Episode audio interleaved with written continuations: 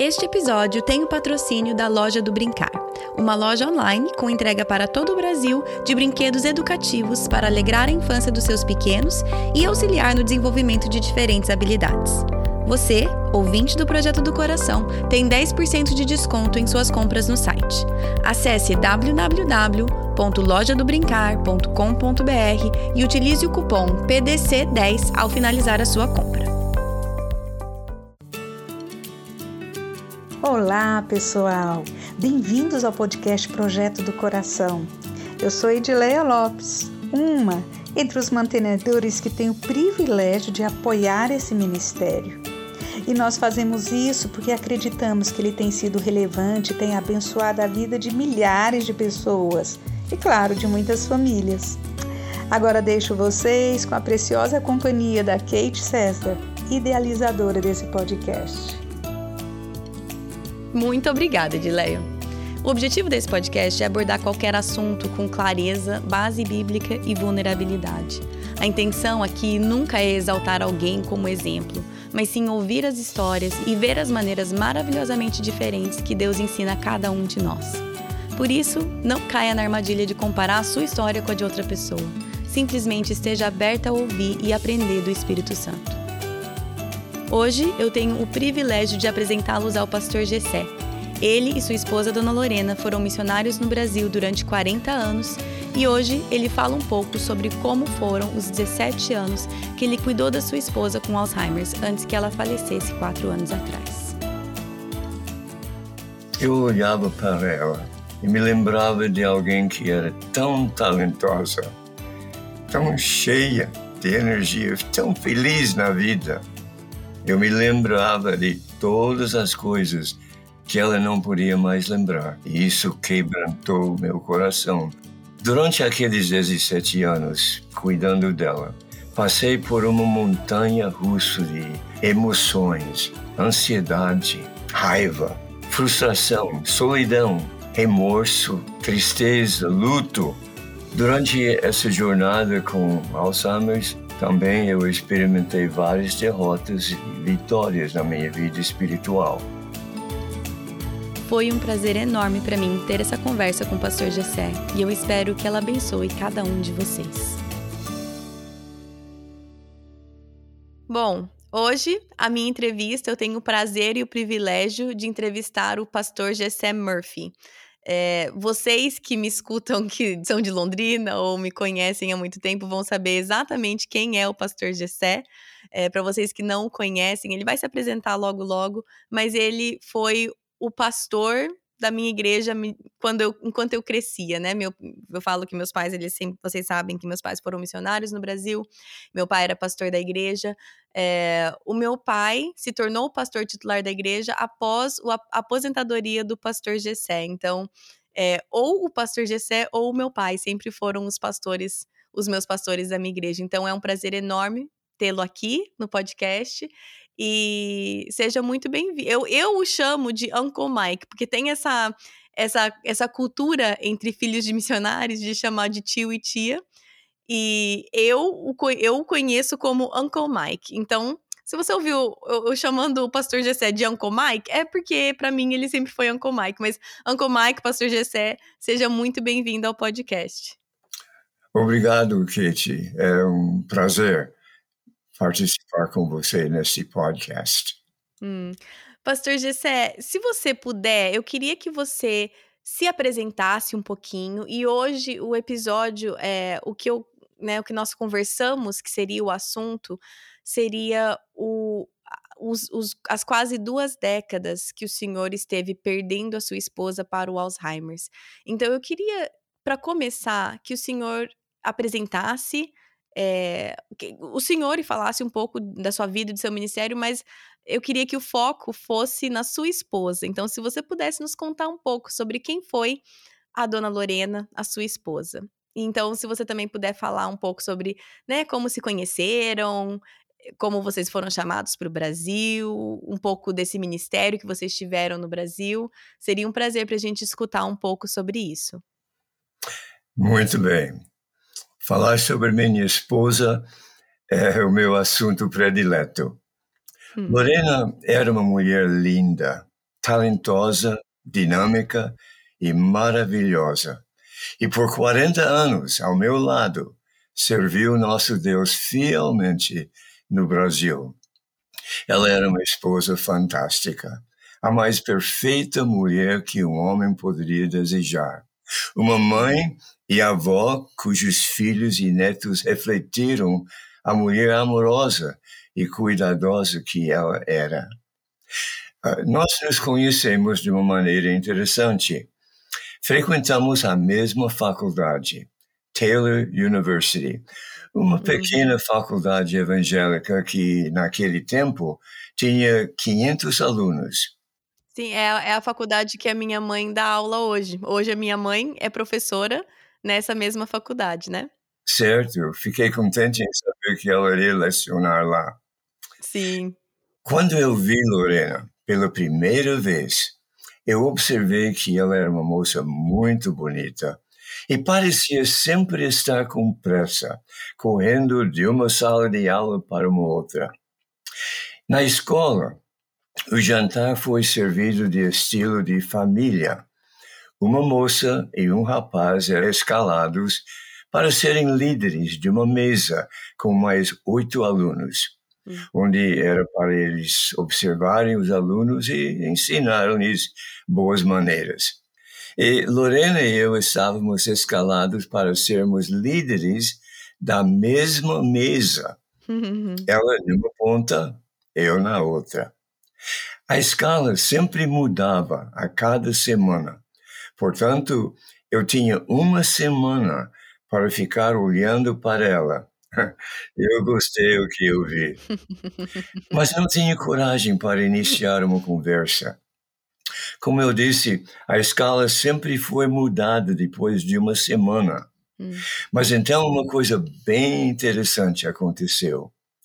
A escala para nossa mesa e somente nossa mesa não mudou. Eu creio que foi a providência de Deus, hum. porque assim eu tinha mais uma semana para criar coragem e conversar com ela. Fiquei sabendo que ela estava preparando-se para ser missionária. Eu pensei comigo, puxa, eu também sou chamado para ser missionário. Hum. E assim, nas próximas semanas, nosso relacionamento se desenvolveu. E através de muita oração, Deus mostrou para ela e para mim que a vontade dele era para nós estarmos juntos para servi-lo num campo missionário. Hum. E nove meses depois do primeiro encontro, no dia 21 de agosto, no ano de 1954, nós fomos casados. Eu lembro, eu sei sempre quando que foi o aniversário de casamento de vocês, porque é a mesma, não o mesmo ano, mas a mesma data dos meus pais. Então, eu certo. tenho muita lembrança de a gente sempre saía para comemorar os anos de casado dos meus pais. E, e Londrina não era assim tão grande, então várias vezes a gente via o senhor e a dona Lorena no mesmo restaurante comemorando a mesma data. Certo. E ainda eu me lembro que os seus pais celebram na, na mesma data o aniversário de casamento. Sim. E o, o ministério de vocês no Brasil, então Deus chamou vocês dois, eu acho interessante isso na sua história, que chamou a dona Lorena, teve, ter, a dona Lorena teve um chamado missionário e o senhor também, separados, né? Eu sempre fiquei contente que ela recebeu um chamado também. Hum. Assim, se a coisa ficou difícil, não foi porque ela me acompanhou, ela hum. estava respondendo ao chamado de Deus. Sim, muito interessante, muito bom isso. E, e aí, então, como que foi o ministério de vocês no Brasil, depois de casados? Fizemos contato com uma organização missionária chamada OMS, One Mission Society. O Brasil foi um campo novo que a missão tinha entrada. E eles pediram que nós orássemos sobre o Brasil sendo o nosso campo de trabalho. Hum. Fizemos contato com alguns missionários do Brasil para tirar informações. E ao orarmos sobre o pedido da missão, Deus confirmou em nossos corações que o Brasil era o país que foi a vontade dele para nós o servirmos. Hum. E depois de vários anos de preparo, fazendo seminário, passando alguns meses de, de treinamento para sermos missionários, viajando, levantando nosso sustento. No dia 8 de agosto de 1960, com nossos dois filhos de idade de quatro e dois anos, um menino e uma menina, nós embarcamos num navio brasileiro e depois de uma viagem de 21 dias sobre as águas, desembarcamos no Porto de Santos, estado de São Paulo, cheios de alegria e louvor, porque finalmente chegamos ao país para o qual Deus nos chamou. Hum. Vocês tinham dois filhos na época, mas vocês têm três filhos. Então, o terceiro filho nasceu no Brasil? Certo. Então, ele, ele tem cidadania dupla, americano hum. e brasileira. E ele se casou com brasileira. Se casou com uma brasileira, sim. E, na verdade, esse seu filho mais velho, o Scott, tinha quatro anos, então, na época? Aham, uh -huh. e Valéria, dois anos. Isso, esse, o seu filho mais velho, o Scott, hoje trabalha junto com o meu pai nessa mesma organização missionária, né? Eu acho muito legal ver como eles cresceram juntos no Brasil até um certo ponto, como filhos de missionários, e hoje estão num, em papéis de diretoria nessa mesma organização missionária, né? Certo. E eu fiquei muito contente, porque seus pais sempre eram e continuam sendo bem especiais para mim. Hum, sim, que legal. Bem, depois de chegar, fomos diretamente para a cidade de Campinas e entramos numa escola de línguas onde passamos um ano estudando a língua portuguesa. E no dia 5 de setembro de 1961, mudamos para a cidade de Londrina, onde ficava a sede da nossa missão. Uma cidade conhecida naquela época como capital mundial do café eu sempre fiquei orgulhoso em poder dizer: eu moro no capital mundial do café. café igual de Londrina não tem.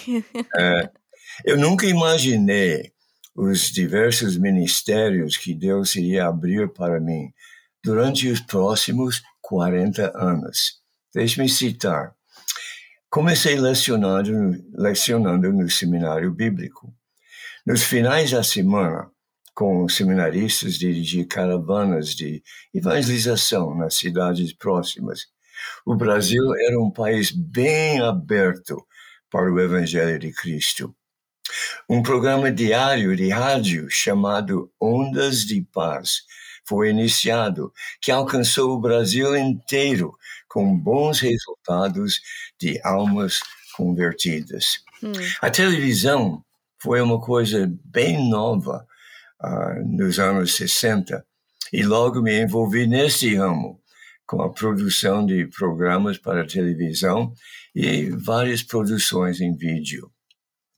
O Ministério de Telefone foi lançado, onde as pessoas podiam discar um número, ouvir uma mensagem gravada e, se queriam conversar com um conselheiro, poderiam discar um outro número e um conselheiro estava de plantão das oito da manhã até meia-noite. Tantas uhum. pessoas ligaram e muitas aceitaram Jesus.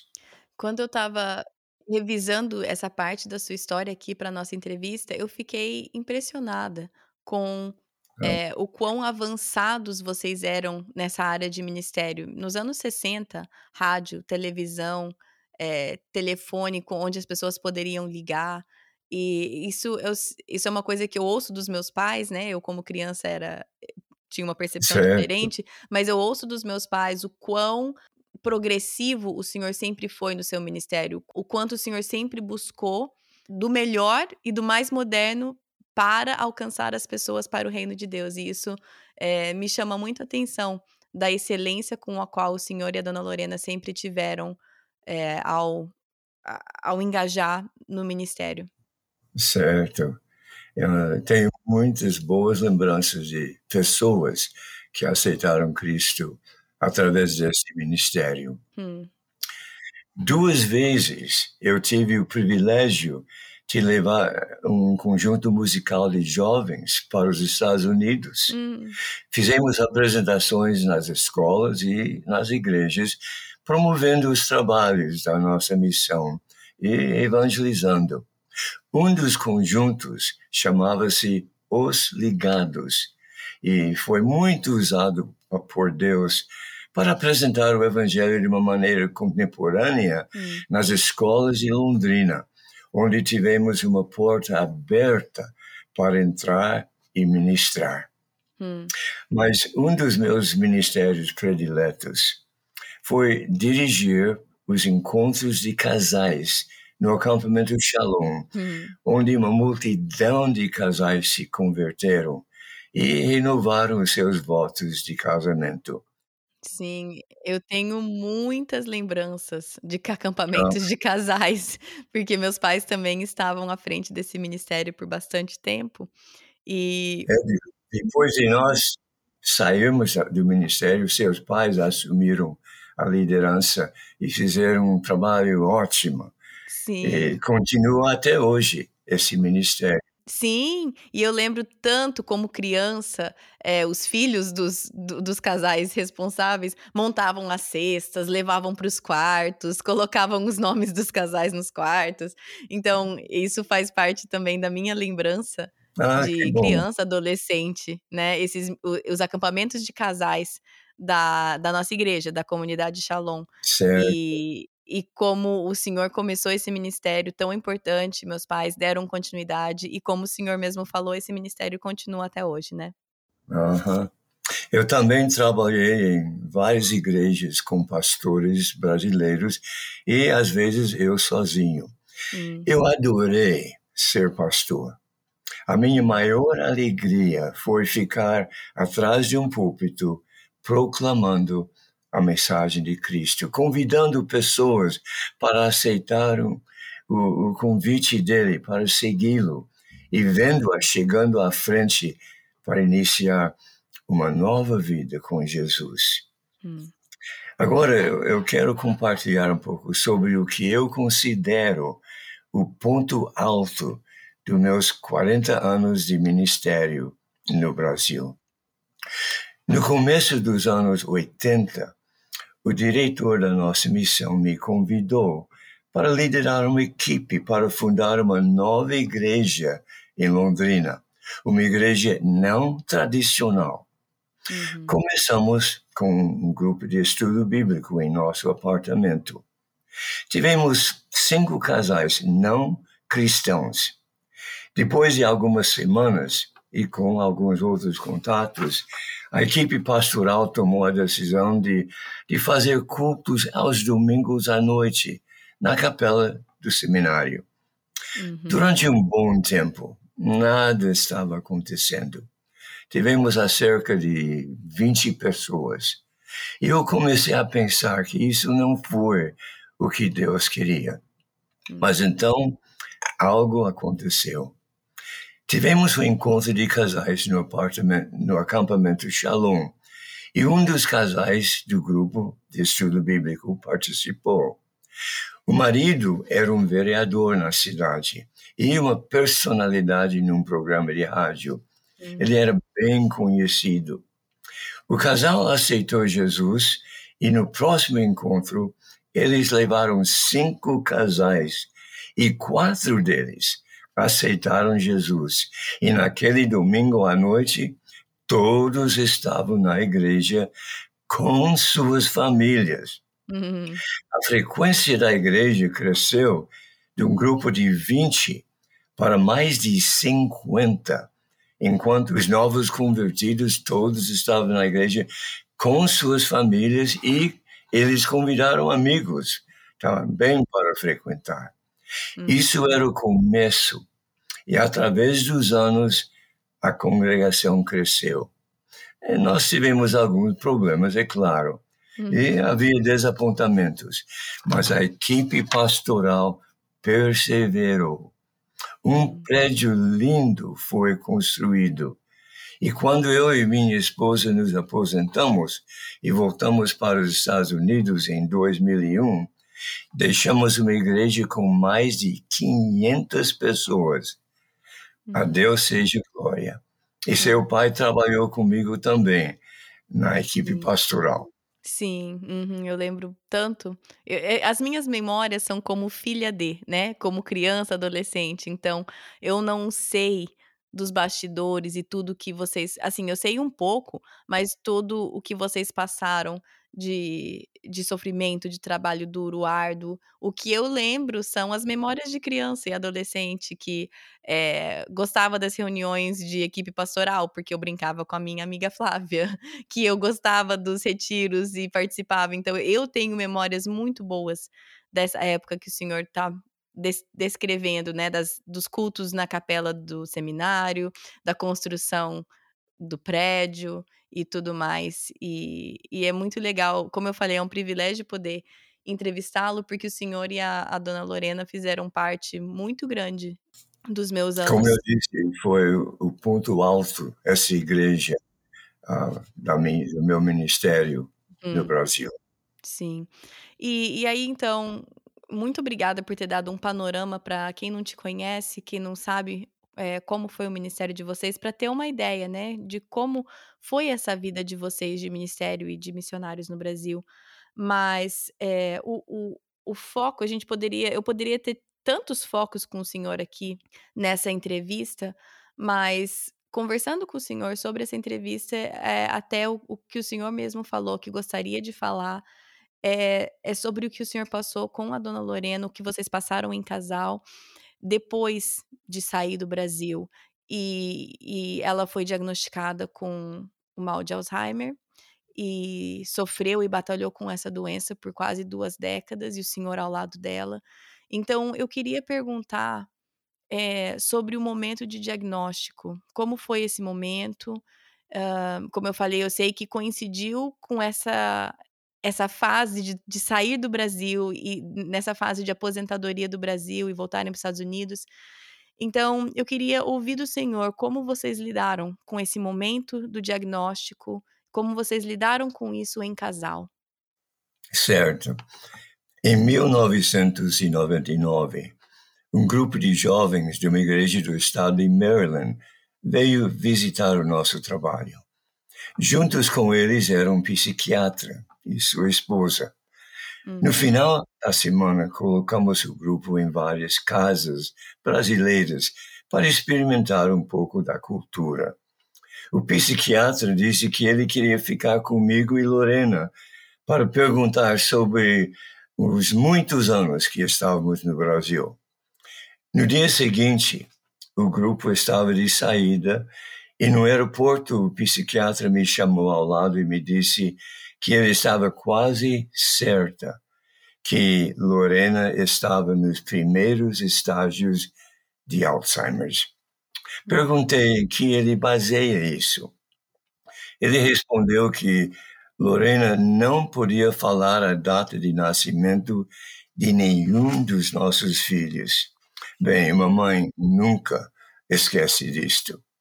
Eu comecei a observá-la e, de fato, ela tinha um problema de memória curta. Voltamos para os Estados Unidos em 2001 e Lorena fez um exame neuropsicológico que durou por quatro horas. Os resultados confirmaram o que o psiquiatra falou. Hum. E assim, nossa jornada com essa doença horrível começou. Hum. No começo, eu não me preocupei muito pensei comigo, uma cura vai ser descoberta dentro de cinco anos. Afinal, Ronald Reagan, o ex-presidente, e Charlton Heston, o ator de cinema, têm a doença, hum. pessoas de perfil alto.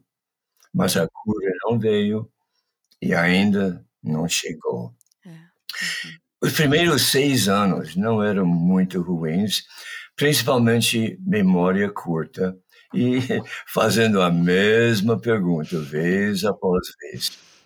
Mas com o progresso da doença, o comportamento errático dela começou a piorar.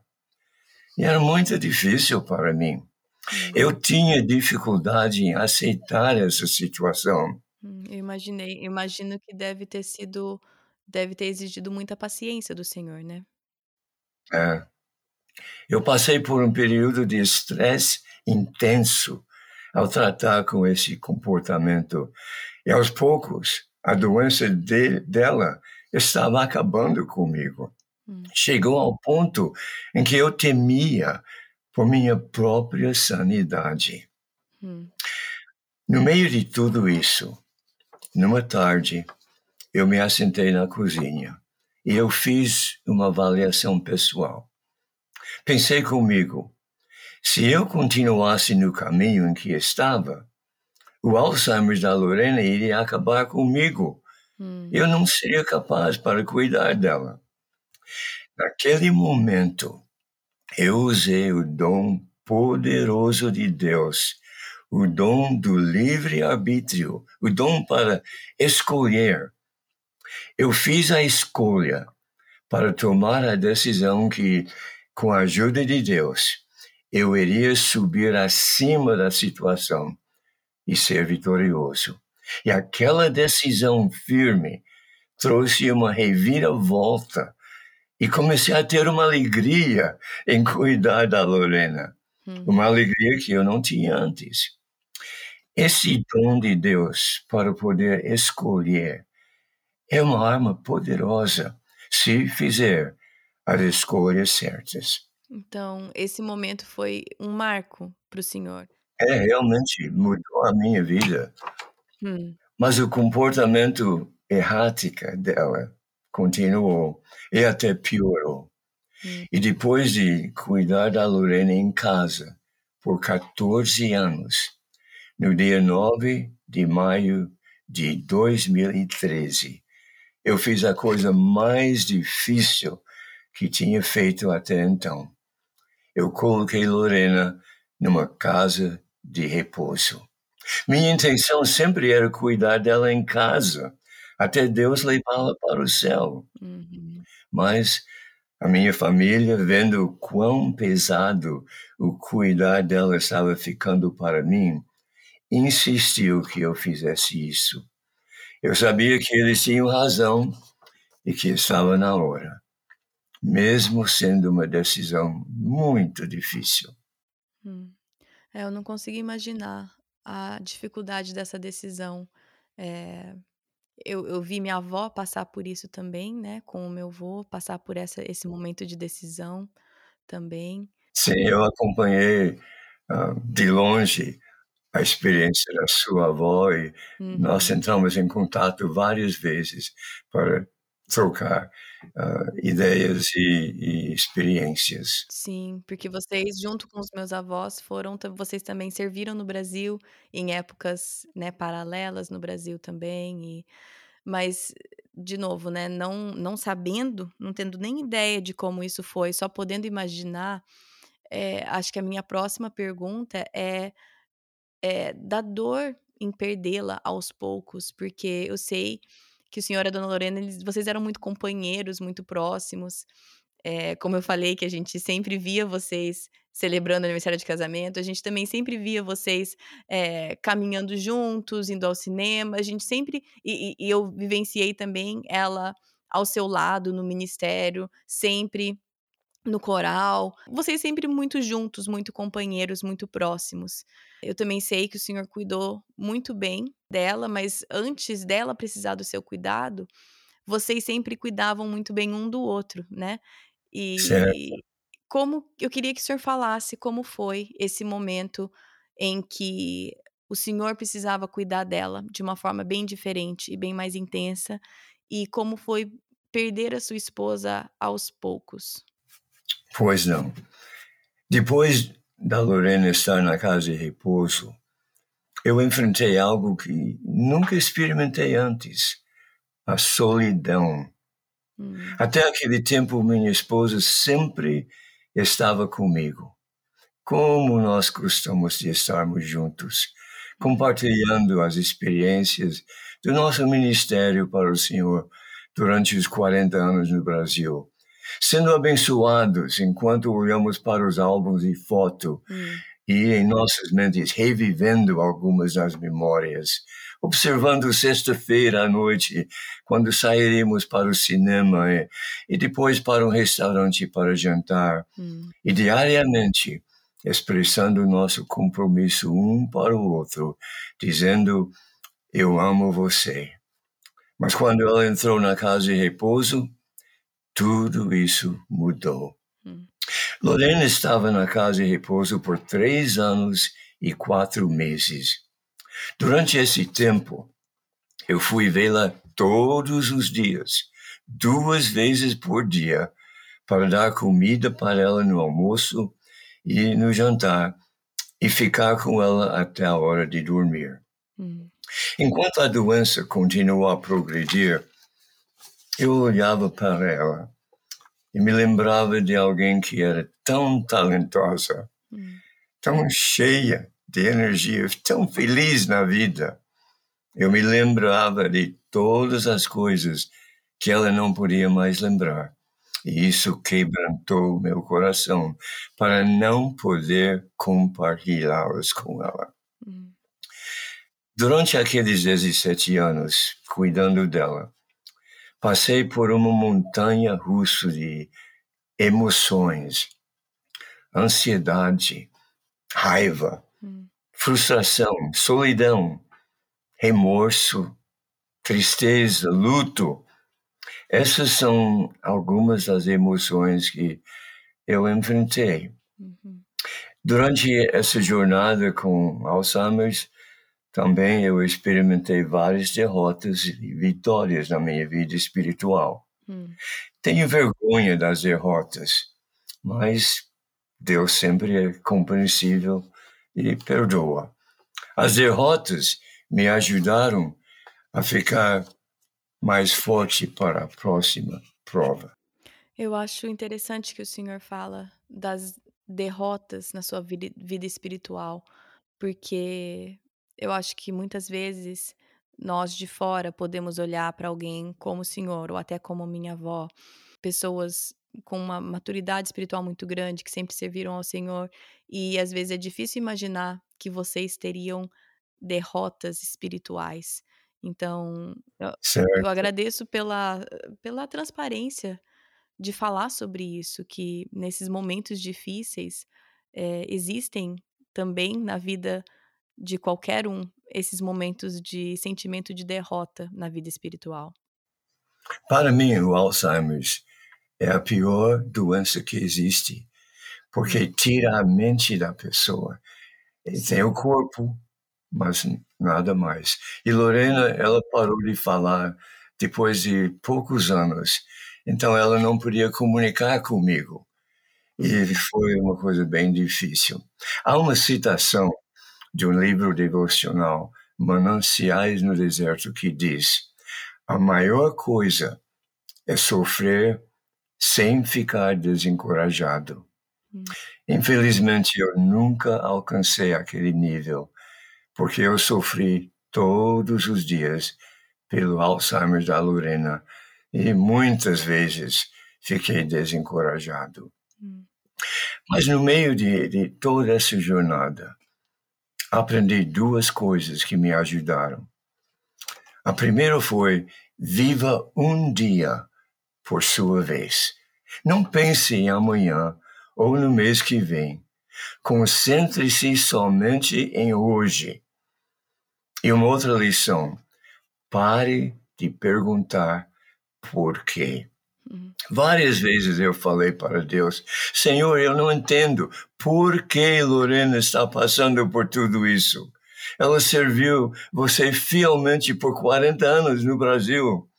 Ela aconselhou e, e discipulou tantas mulheres, ajudando-as a, a, a ter vitórias sobre os seus problemas. Ela não merece o que está passando. Não é justo. Por que, Senhor? Hum. Mas cada vez que eu pensava assim, o Senhor me relembrou as palavras de Isaías, capítulo 55, versículo 8. Os meus pensamentos não são os seus pensamentos, nem os seus caminhos são os meus caminhos. Eu aprendi em tudo aquilo que Deus tem um propósito com tudo que acontece na minha vida, e isso inclui o Alzheimer da Lorena. Portanto, não é para eu questionar por quê, mas confiar em Deus. Sim. Que difícil, né? Que difícil não questionar o porquê, mas é, lembrar desse versículo em Isaías que o Senhor citou, que os pensamentos de Deus não são os nossos e são mais altos e ele que vê o começo, meio e fim e nós não, né? É. Ah, eu queria perguntar também que, né, só nesse, eu imagino que qualquer pessoa escutando vai perceber, mas eu também os conhecendo pessoalmente, eu sei que vocês tinham um ministério vibrante no Brasil, vocês sempre foram muito saudáveis, cheios de muita disposição. É, o senhor tinha do seu, ao seu lado uma mulher carinhosa, forte, é, excelente. E, e, ao longo desses últimos 20 anos tiveram muitas perdas, né? Não só, claro que a maior perda foi a da dona Lorena, mas eh, muitas perdas na sua vida nesses últimos 20 anos. E eu queria que o senhor falasse sobre isso e como Deus esteve e, e continua ao seu lado durante, durante tudo isso. Certo. É, foi difícil sair do Brasil. Eu era uma pessoa muito ativa o tempo todo. Uhum. Não, não parei muito para nada. Quando nós voltamos para os Estados Unidos em 2001, Lorena ainda estava mais ou menos boa. Uhum. E assim eu podia me envolver em diversos ministérios da igreja que frequentamos. Lecionei uma classe, fiz parte da equipe de visitação nos hospitais, preguei uma vez por mês na cadeia, cantei no coral e preguei em algumas igrejas da região. Mas depois de seis anos, a condição dela piorou ao ponto que eu precisava largar todos esses trabalhos e concentrar-me somente no cuidar dela. E eu fiz isso com a maior alegria, por causa do amor que tinha por ela e ainda tenho. Uhum. Mas agora eu, eu, quero falar um pouco sobre o falecimento dela. No dia 16 de setembro de 2016, às duas e meia da madrugada. O meu telefone tocou.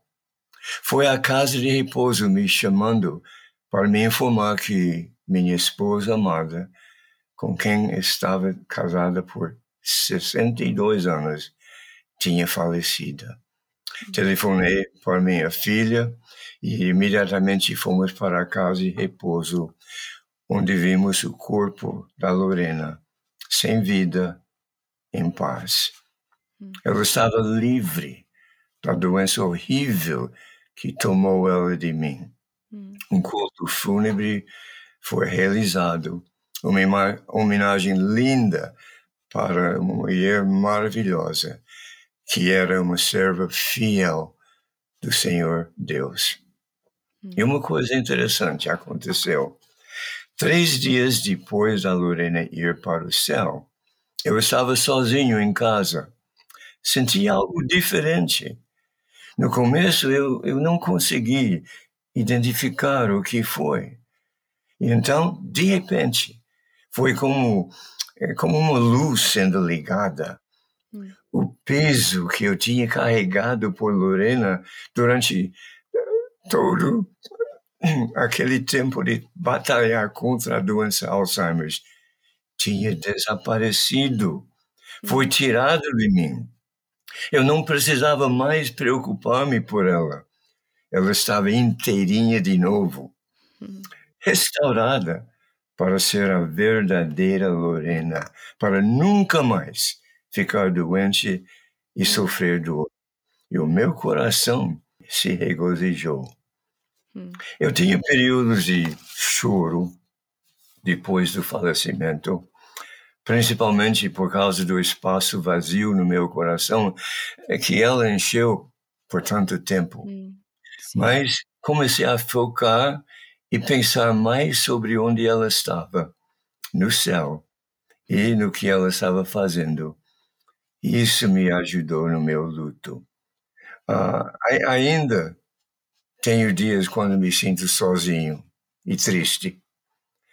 Então eu falo comigo mesmo, Jessé, você não está sozinho. Uhum. Jesus está com você. Ele prometeu que nunca iria abandonar você. E esse pensamento me ajuda na minha solidão. Agora faz quatro anos e dez meses que Lorena entrou no céu. E todos os dias eu penso nela. Tantas saudades. Às vezes, na minha imaginação, estou chegando ao portão do céu. Eu vejo Lorena esperando por mim e começo a correr para ela e ela para mim. Nós nos abraçamos eu falo quanto eu a amo. Como eu anseio por aquele dia. Não na minha imaginação, mas na realidade, quando estaremos reunidos de novo e através da eternidade, nunca mais estaremos separados. Hum, amém, amém. Esposo Gessé, eu queria te agradecer por é, topar conversar comigo sobre uma sobre um assunto tão tão delicado, tão é, sofrido. Eu queria te agradecer por estar disposto a compartilhar é, o que o senhor tem aprendido nesses últimos né, 20 anos. E, e também por estar disposto a, a usar o seu português novamente, que é realmente impressionante como, como o seu português está depois de tantos anos. É, então, eu queria te agradecer por estar disposto aqui a participar com a gente. Foi um prazer meu. Hum. Pastor Gessé, eu gostaria de pedir para o senhor encerrar esse nosso tempo em oração. O senhor poderia fazer isso? Com muita alegria. Senhor Deus, eu te agradeço por essa oportunidade de compartilhar um pouco sobre a minha vida, mas mais do que isso, sobre tu estando na minha vida. Obrigado pela ajuda que você dá para as pessoas que estão passando por experiências difíceis. Eu oro por eles e peço que eles aprendam as lições que tu sempre uh, ensinas durante esses tempos difíceis. Obrigado, Senhor, pelos ouvintes que estão assistindo este podcast. Eu peço que o teu Espírito fale e ministre na vida de cada um. Damos-te todo louvor, em nome de Jesus. Amém. Amém. Bom, como eu já falei em vários momentos aqui, realmente foi um prazer enorme para mim ter é, a oportunidade e o privilégio de ter essa conversa com o pastor Gessé. Eu sei que o tema parece específico, né? Ele falando sobre lidar com esse diagnóstico e a doença com a esposa e a perda da esposa, mas eu imagino que as lições que ele compartilhou, que a sabedoria que ele compartilhou, que a vulnerabilidade que ele teve ao compartilhar, que isso serve para muitos de nós. Não sei o que vocês estão passando, qual que é a situação da família de vocês, ou seja o que for, mas em vários momentos dessa conversa que eu tive com ele, Deus voltou os meus olhos para algo que é relevante na minha vida nesse momento e que o que eu preciso aprender é essa mesma coisa. Então, como eu sempre falo, né? Dentre tantas entrevistas e assuntos diversos, pessoas tão diferentes que eu tenho o privilégio e o prazer de conversar, todas elas, de uma forma ou outra, apontam para Cristo. Cada uma tem uma história diferente, uma experiência diferente, mas o Deus é o mesmo. E eu sou muito grata ao pastor Gessé por abrir um pouquinho da história dele para que a gente possa ver como Deus agiu e continua agindo na vida dele e da dona Lorena, que agora está com ele. Bom, o pastor Gessé Eu ia falar que ele não tem rede social, mas ele, eu sei que ele está no Facebook. Mas é, se você quiser mandar um recado para ele, se esse episódio tocou seu coração e você gostaria de compartilhar algo com ele, o e-mail dele está no site, no post desse episódio, e você pode escrever um recado lá para ele. Se você preferir, você pode mandar um e-mail para o e-mail do podcast, projeto do coração gmail.com ou no site mesmo tem lá o contato, né? E você pode preencher lá e eu encaminho para ele também. Semana que vem, seguimos na sequência da nossa série dos atributos de Deus. Estamos ainda estudando os atributos incomunicáveis, aqueles que são exclusivos de Deus. E semana que vem vamos falar de Deus onisciente, aquele que tudo sabe para esse atributo, que não é, não que existe um atributo simples, mas que não é um dos mais simples, temos a, o privilégio de aprender com o pastor Ronaldo Vasconcelos. Se você lembra do episódio da Rendrica, que foi ano passado, não lembro agora, mas foi ano passado, ele é o marido da Rendrica, então ele será o nosso entrevistado da semana que vem, falando sobre a onisciência de Deus. Se você percebeu, imagino que você, a não ser que essa é a primeira vez que você escuta o podcast, você deve ter percebido que agora, na entrada dos episódios de entrevista, não dos atributos de Deus, né? Mas de entrevista, eu terei o privilégio de ter a participação dos mantenedores do podcast. Quem quiser, obviamente, não é uma obrigação. Mas para mim tem sido uma grande, grande bênção cada um de vocês que se torna um mantenedor do podcast. E eu quero que elas também tenham aqui um espaço para colocar a voz delas. Então, a cada episódio de entrevista, uma delas estará aqui dando essa primeira abertura. Se você quiser se tornar um mantenedor do podcast, tem um episódio bônus todo sobre isso, explicando tudo certinho. Chama Faça Parte do PDC. Ou você pode ir direto no. Bom, no Instagram tem um botão lá, né? Na link da bio tem um botão Seja Mantenedor. Ou você pode ir direto no patreon.com barra Projeto do Coração. Lá também tá tudo explicadinho, tá bom? Nas redes sociais você encontra o podcast. No Facebook tem a página que chama Projeto do Coração. No Instagram é arroba PDC Podcast. E o site é projetodocoração.com. Tá bom? Por hoje é isso. Bom final de semana para vocês e até semana que vem. Na Bíblia, em Miqueias 5:5, está escrito que ele será a sua paz. Se eu acredito na Bíblia, eu acredito que apesar das minhas circunstâncias, ele será a minha paz. Meus filhos estão tocando terror dentro de casa? Ele será a minha paz. Estou me sentindo culpada por não passar mais tempo com os meus filhos? Ele será a minha paz. Tô cansada de ter as mesmas brigas de sempre com meu marido? Ele será a minha paz. Gritei e perdi a paciência de novo? Ele será a minha paz. Vamos tentar lembrar disso e, com a ajuda de Deus, escolher a viver nessa paz todos os dias.